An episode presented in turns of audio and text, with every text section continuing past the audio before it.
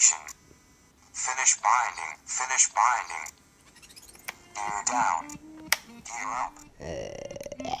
Why do we need to open deviations? Deviation is departure from specifications or standards.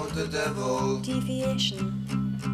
Le mot déviation, ça vous fait penser à quoi euh, Le mot déviation, ça vous fait penser à quoi Euh, déviation, moi ça me, ça me rappelle vachement mes cours d'auto-école. Le mot déviation Euh, déviation, ça me fait penser à une chanson du groupe euh, Japan. Le mot déviation, ça vous fait penser à quoi Le mot déviation, ça vous fait penser à quoi I think that progress is not possible without deviation.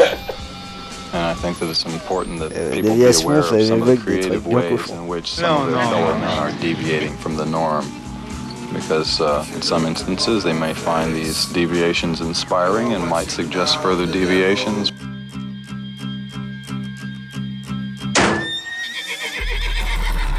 Radio monobloc.